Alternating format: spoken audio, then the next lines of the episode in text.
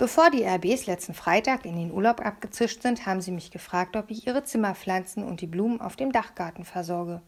Gegen ein kleines Taschengeld. Klar, habe ich gesagt. Da war ich noch scharf auf ein neues Basecap. Aber da wird wohl nichts mehr draus. Inzwischen habe ich nämlich beschlossen, das ganze Geld in den Reichstag zu stecken für den Fall, dass Mama ein mögliches größtes Stück von mir vom Mr. 2000 freikaufen muss. Wenn man bei den RBs reinkommt, geht's durch einen großen offenen Flur in eine noch größere Wohnküche. Aus den Fenstern hat man eine schicke Aussicht über das flache Obernkrankenhaus und die nächsten Straßen hinweg bis rüber nach Tempelhof. Eine schmale Treppe führt direkt aus der Küche raus in den Dachgarten. Mehr gibt es bei den RBs zurzeit leider nicht zu besichtigen. Das habe ich schon ausgekundschaftet.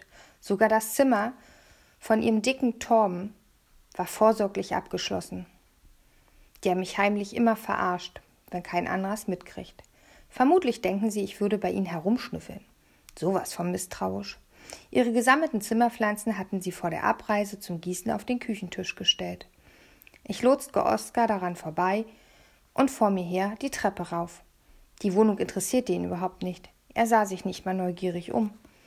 Der Dachgarten von den RBs hatte die Form von einem ausgebreiteten Handtuch. Wenn man aus der Terrassentür tritt, kann man bis zur Brüstung gehen und in den Hinterhof runtergucken. Oder man geht auf die andere Seite und guckt runter in die Diefe.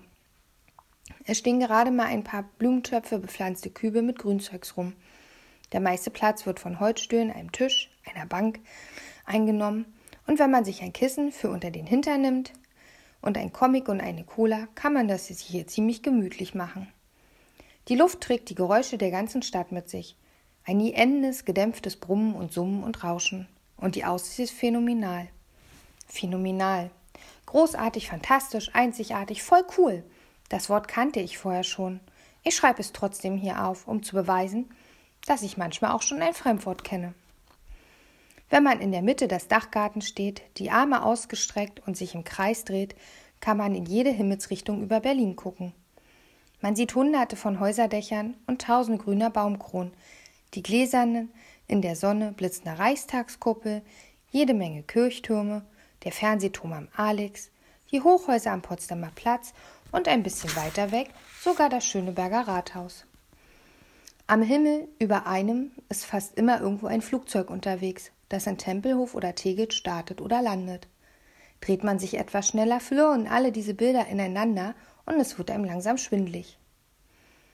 Und dreht man sich wahnsinnig schnell, flitscht man wahrscheinlich mit ein paar Blumentöpfen über eine der Brüstungen und rauscht mit ihnen um die Wette nach unten in den Hinterhof oder auf den Gehsteig, wo man dann zerplatzt wie eine reife Tomate landet. Echte Blutmatsche und dergleichen. Weshalb ich wahnsinnig schnell noch nie versucht habe. Ich bin ja nicht völlig plemplem.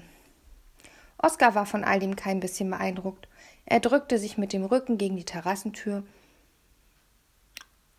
und was der Helm von seinem Gesicht freigab, war sehr bleich. Sogar seine Stimme klang irgendwie bleich, als er sich beklagte und vorwurfsvoll. Du hast doch gesagt, hier oben wäre es toll und ungefährlich. Ist es doch auch. Meine Hoffnung, er würde den Helm mal abnehmen, konnte ich mir wohl abschminken. Was war bloß mit ihm los? Ich hatte angenommen, dass jemand, der immer nur an geplättete Radfahrer und überfahrene Fußgänger dachte, sich über ein bisschen Abwechslung freuen würde. Und es war ungefährlich hier oben, außer natürlich ein Flugzeug plumpste aufs Haus. Ich überlegte, ob ich Oskar fragen sollte, wie viel über Flugzeugabstürze wusste, aber vermutlich war das keine gute Idee. Ich war noch nie auf einem Dach, sagte er kläglich. Und jetzt weiß ich auch warum. Ich zeigte auf die Brüstung in Richtung Diefe. Du warst nicht mehr bis zum Rand. Du kannst dich doch am Geländer festhalten. Ich kann doch schwimmen, stöhnte er, aber ich würde trotzdem nicht in ein Becken voller Piranhas springen. Was sind Piranhas? Räuberische Fische mit sehr scharfen Zähnen aus der Familie Seimler. Sie leben in den tropischen Süßgewässern Südamerikas. Ein verletztes Tier oder ein Menschen zerfetzen sie in ein paar Sekunden in lauter kleine Stücke. Na gut. Sollte ich mal einem von dieser Familie Seimler begegnen, wüsste ich jetzt Bescheid trotzdem. Hast du eigentlich immer für irgendwas Schiss? fragte ich. Das ist kein Schiss, es ist Vorsicht. Ich hätte Cola mitnehmen sollen oder Limonade. Vielleicht hätte Oskar sich dann hier oben wohler gefühlt. Runter an den zweiten wollte ich dafür nicht rennen. Und der Kühlschrank der LBs, in den ich nach ihrer Abreise zufällig mal reingeguckt hatte, war leer. Komplett ausgeräumt. Geizhälse. Reine Vorsicht, wiederholte Oskar murmelnd. Selbsterhaltungstrieb. Ich sah ihn hilflos an. Ich hatte ihn nicht ohne Grund heraufgebracht. Langsam schwante mir, dass meine tolle Idee ihn nicht begeistern würde. Aber da wir nun schon mal hier waren, konnte ich es wenigstens versuchen. Ich zeigte auf die klappbare Trennwand aus dicken, eng aneinander geflochtenen Bambusstangen, die den benachbarten Dachgarten von den RBs abgrenzt. Magst du mal durch den Pavian gucken? Es heißt Paravent. Weiß ich, wollte dich nur kurz testen. Gott sei Dank guckte er mich nicht an. Sonst hätte er sofort gesehen, dass mir das Blut in den Kopf schoss. Am liebsten hätte ich mir seinen Helm übergestülpt. Paravent. Leicht zu verwechseln mit diesen Affen mit den knallroten Hintern. Ein Paravent schützt vor Zugluft und neugierigen Nachbarn. Er heißt auch spanische Wand, also wurde er wohl von den Spaniern erfunden. Es gibt ein Land, das heißt Kamtschatka. Wäre der Wandschirm dort erfunden worden, könnte ihm beim Einkaufen keiner richtig aussprechen. Und viel mehr Leute würden sich erkälten. Man muss also den Spaniern, dank Spaniern dankbar sein. Was ist dahinter? fragte Oskar. Der Dachgarten von Marak. Wer ist das? Einer von den drei Männern vor einem Treppenhaus. Der im roten Anzug mit dem goldenen Tresor drauf. Er hat eine eigene Firma. Ich holte unauffällig Luft. Sicherheitsmanagement mit Schwerpunkt Kontroll- und Schließdienst. Ich sagte den Satz so lässig wie möglich, als ob ich auf einer Wiese im Vorbeigehen ein Gänseblümchen pflückte. Aber in Wirklichkeit wäre ich dabei fast ohnmächtig geworden und jetzt wollte ich vor Stolz fast platzen, weil ich keinen einzigen Fehler gemacht hatte. Der Marak hatte mir mal eine Visitenkarte von seiner Firma geschenkt. Ich hatte sie eine Woche lang jeden Tag mindestens zehnmal studiert und den ganzen Schlüsselkram auswendig gelernt, um irgendwann mal mit irgendwen damit zu beeindrucken. Dass es ausgerechnet der schlaue Oscar sein würde, hätte ich mir nie träumen lassen. Neben mir sagte Oscar völlig um und drei Einbruch, verstehe. Ich finde, er kann ihm echt die gute Laune vermiesen. Andererseits hätte ich mir denken können, dass das für ein hochbegabtes Kind komplizierte, lange Ausdrücke ein Klack sind. Wie machen die das nur? Dass sie so viel wissen und sich sofort neue Sachen behalten. Und was wissen sie über nicht?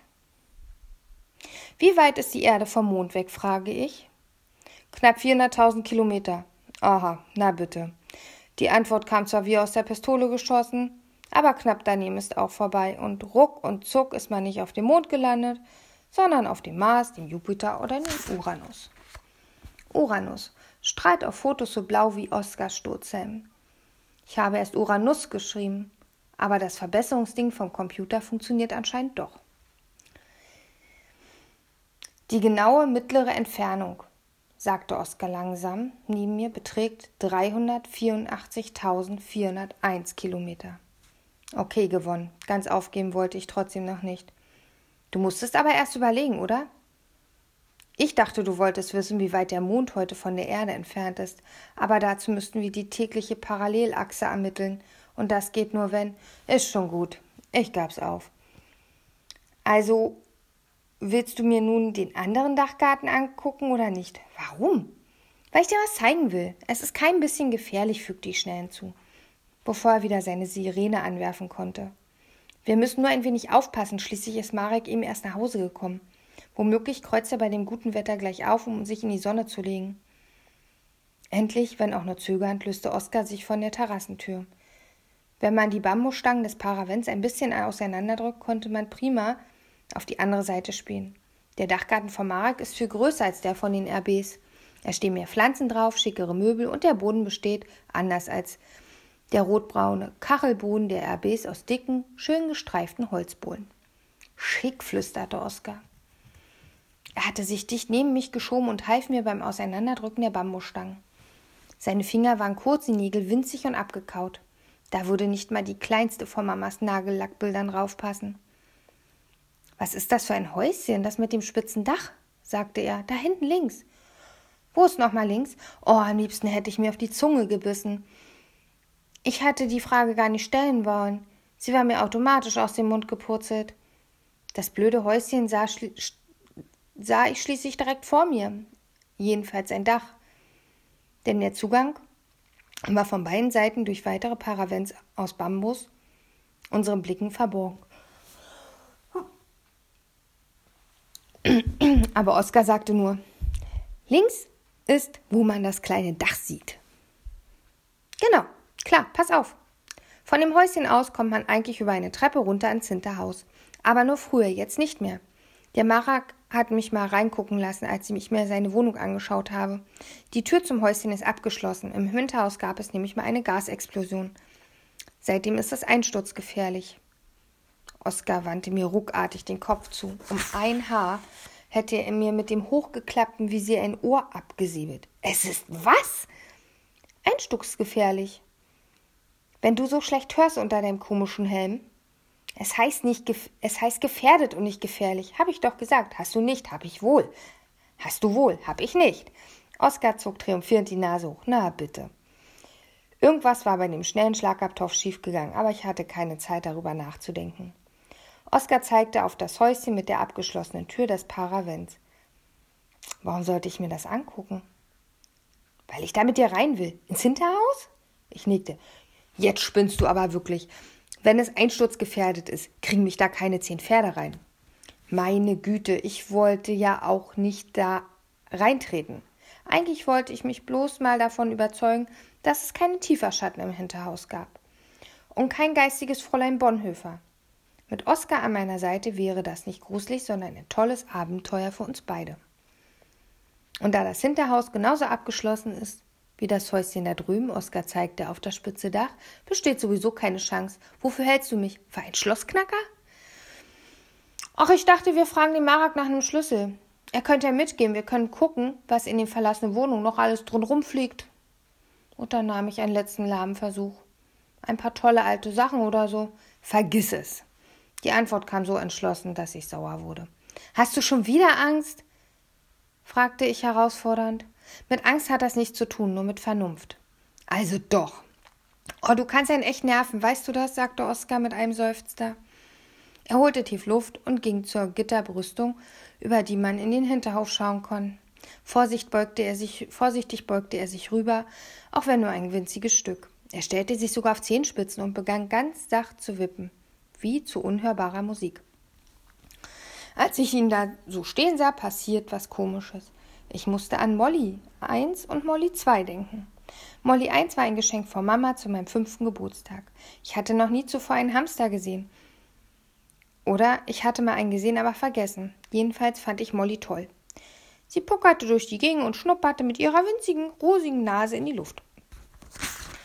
Mama, sie hatte sie in ein kleines geflochtenes Körbchen gesetzt und ihr eine gelbe Schleife um den Bauch gebunden. Ein Käfig gibt's natürlich auch. Den habe ich im Wohnzimmer versteckt. Wart mal, ja, Schatz? Ich hatte nur begeistert genickt und Molly aus dem Körbchen genommen. Etwas so Kleines und Warmes, Lebendiges wie sie hatte ich nie zuvor in den Händen gehalten. Ich drückte sie fest an meine Brust, weil ich sie so lieb hatte, und es machte Knack. Molly 2 kriegte ich eine Woche später, weil ich nicht mehr aufhörte zu heulen. Sie zog in den Käfig der unvergessene Molly 1. Die hatte ich inzwischen mit Mama in einem kleinen Park begraben, von dem ich inzwischen leider den Namen nicht mehr weiß, aber ich hoffe, es geht ihr gut. Molly 2 hielt viel länger als ihre Vorgängerin. Mama hatte mir eingeschärft, sie nicht zu fest zu drücken. Also drückte ich Molly nicht. Aber ich ließ sie in meinem Zimmer umherlaufen und eines Tages war sie verschwunden und tauchte nie wieder auf. Das war's, sagte Mama, nachdem wir mindestens dreimal die ganze Wohnung auf den Kopf gestellt hatten. Keine Hamster mehr. Ich glaube, Frederico, du bist noch nicht in der Lage, für etwas Kleines wirklich Verantwortung zu übernehmen. Tut mir leid, war wohl mein Fehler. Oskar war fertig mit Wippen und drehte sich zu mir um. Bitte sehr, zufrieden? Oh, für den Anfang schon ganz okay, sagte ich großmütig. Und du, musterte er mich? Du hast wohl vor gar nichts Angst. Doch, ich hab Angst. Ich hab Angst, ich könnte mich mal in der Stadt verirren, gab ich zu. Ich finde mich nicht zurecht, weißt du, mit dem vielen links und rechts und dergleichen. Ist das schon mal passiert? Nee, ich war noch nie allein unterwegs. Wäre aber auch gar nicht so schlimm eigentlich. Mama sagt, wenn es mich irgendwann mal erwischt, soll ich einfach in ein, mich in ein Taxi setzen und nach Hause bringen lassen. Falls sie nicht da ist, wird schon irgendwer im Haus Geld vorstrecken. Gute Idee. Und sonst außer verirren? Hm. Vorsichtshalber schüttelte ich den Kopf. Es gab zwar noch etwas, vor dem ich noch, mich noch mehr fürchtete als vor dem Verirren, Und ich hatte auch schon drüber nachgedacht, dass ich Oskar darin einweihen müsste, sobald wir echte Freunde wohnen. Schließlich vertrauen Freunde einander. Nur war ich mir nicht sicher, ob er wirklich schon mein echter Freund war. Ich musste das überprüfen. Kommst du morgen wieder? fragte ich ihn. Ich spürte, wie mein Kopf vor Aufregung rot wurde. Das war ein ziemlich schlauer Test, fand ich. Echte Freunde haben immer füreinander Zeit. Sie wollen möglichst viele schöne Dinge miteinander erleben. Wenn Oskar jetzt Nein sagte. Er guckte mich zögerlich an wie etwas, das im Regal im Supermarkt vor ihm lag und von dem er nicht sicher war, ob er es wirklich kaufen wollte. Jetzt er kratzte sich am Arm. Er zupfte an seinem Steckflieger. Er knabberte mit seinen großen Zähnen auf der Unterlippe herum. Hm, eigentlich, sagte er dann, habe ich morgen schon was vor. Das kann den ganzen Tag dauern. Fast konnte ich hören, wie mein Herz auf die Dachfliesen der RBs aufschlug. Aber nur fast. Im letzten Moment gab Oskar sich einen Ruck. Das kann ich aber auch später erledigen, schätze ich, sagte er schnell. Erleichtert streckte ich einen Arm raus. Sind wir jetzt echte Freunde? Er drückte seine kleine Hand in meine. Sie war ganz warm, er lächelte. Sind wir das nicht schon die ganze Zeit? Jetzt sitze ich hier und schreibe, obwohl ich normalerweise um diese Zeit längst schlafe. Aber Mama ist mit Irina und ihrer, ihren neuen Fußnägeln ausgegangen. Sie hat sich doch noch welche aufgeklebt. Kleine weiße Margariten mit super winzigen gelben Blütenstaubdingern in der Mitte. Das gucke ich jetzt nicht nach. Und hat gesagt, ich darf ins Bett gehen, wenn ich Lust habe. Immerhin sind ja Ferien. Tja, und jetzt, jetzt sitze ich hier und muss alles aufschreiben, was ich überlege, damit ich es morgen auch noch weiß. Erst einmal muss ich feststellen, dass es zur Hälfte ein sehr erfolgreicher Tag war. Oskar ist jetzt mein Freund, auch wenn ich, wenn er einen an der Waffel hat und Mama findet, dass der Bühl eine scharfe Schnitte ist, auch wenn sie sich nicht mit ihm anbinden will. Anbinden ist erst ausgehen, dann verlieben, heiraten und Kinder machen. Ich könnte Mama sagen, dass mir die Reihenfolge egal ist. Dann überlegt sie vielleicht doch noch anders und lädt den Brühl morgen zum Bingo ein. Hoffentlich. Vorhin habe ich im Nachdenksessel gehockt und zum Fenster rausgeguckt. Es ist nämlich immer noch so gut wie Vollmond und wenn man den Kopf ein bisschen verdreht, kann man ihn zwischen den Ästen von den Bäumen mit einer komischen Pellerinde sehen. Heute ist der Mond ganz orange. Womöglich brennt es da oben gerade knapp 400.000 Kilometer Entfernung. Jedenfalls, ich saß da so und dachte über den Tag nach. Und da fragte ich mich plötzlich, was das eigentlich heute im Treppenhaus war. Diese Sache mit dem Auffahrunfall. Ich meine, heute ist Montag. Warum ist da einer wie der Bü überhaupt im Treppenhaus unterwegs gewesen? Der muss doch irgendeinen Job haben, sonst könnte er sich doch eine so teure Wohnung gar nicht leisten. Oder hat er gerade Urlaub oder was? Genauso der Kiesling. Auch am helllichten Tag auf Achse. Dabei sollte er eigentlich im Tempelhof Zähne basteln. Nur dass der Marak um diese Zeit anrückt, ist nicht außergewöhnlich. Der kann sich mit seiner eigenen Firma die Zeit schließlich frei einteilen. Sehr merkwürdig. Mann, was freue ich mich auf morgen. Oskar kommt und wir gehen am Landwehrkanal spazieren, auch wenn Oskar das noch gar nicht weiß. Das wird toll. Wenn gutes Wetter ist, essen wir auf jeden Fall unterwegs vielleicht ein Eis. Nee, wir essen auf jeden Fall Eis. Und dabei erzähle ich Oskar, was meine größte Angst ist, woher sie kommt. Dann erzähle ich ihm die Geschichte, wie mein Papa gestorben ist.